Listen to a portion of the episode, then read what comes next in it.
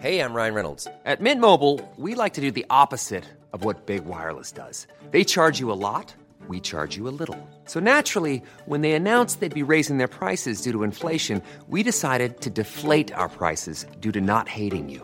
That's right. We're cutting the price of Mint Unlimited from $30 a month to just $15 a month. Give it a try at mintmobile.com slash switch. $45 upfront for three months plus taxes and fees. Promo rate for new customers for limited time. Unlimited more than 40 gigabytes per month. Slows. Full terms at mintmobile.com. Heraldo Podcast. Un lugar para tus oídos. Noticias del Heraldo de México.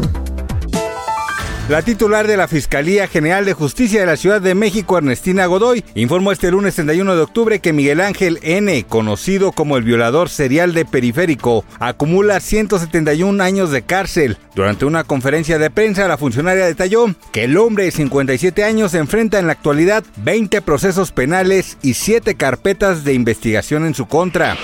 José Jorge Valderas Garza, alias el JJ, quien fuera el operador del cártel de los Ventral Leiva, fue sentenciado a purgar 36 años en la cárcel, luego de ser arrestado al ser identificado como colaborador directo de Edgar Valdés Villarreal, alias La Barbie. Así lo informó la Fiscalía General de la República.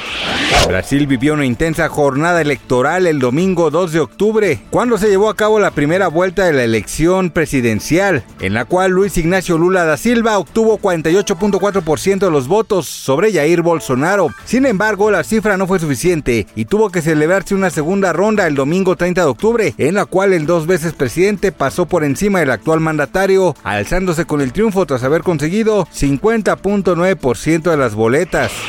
Este lunes 31 de octubre se dio a conocer la muerte de Comart Roth, quien fuera hijo del famoso actor Tim Roth. El joven falleció luego de una dura lucha contra el cáncer a los 25 años de edad, quien era amante de la música, tocaba la guitarra y componía. Gracias por escucharnos, les informó José Alberto García. Noticias del Heraldo de México.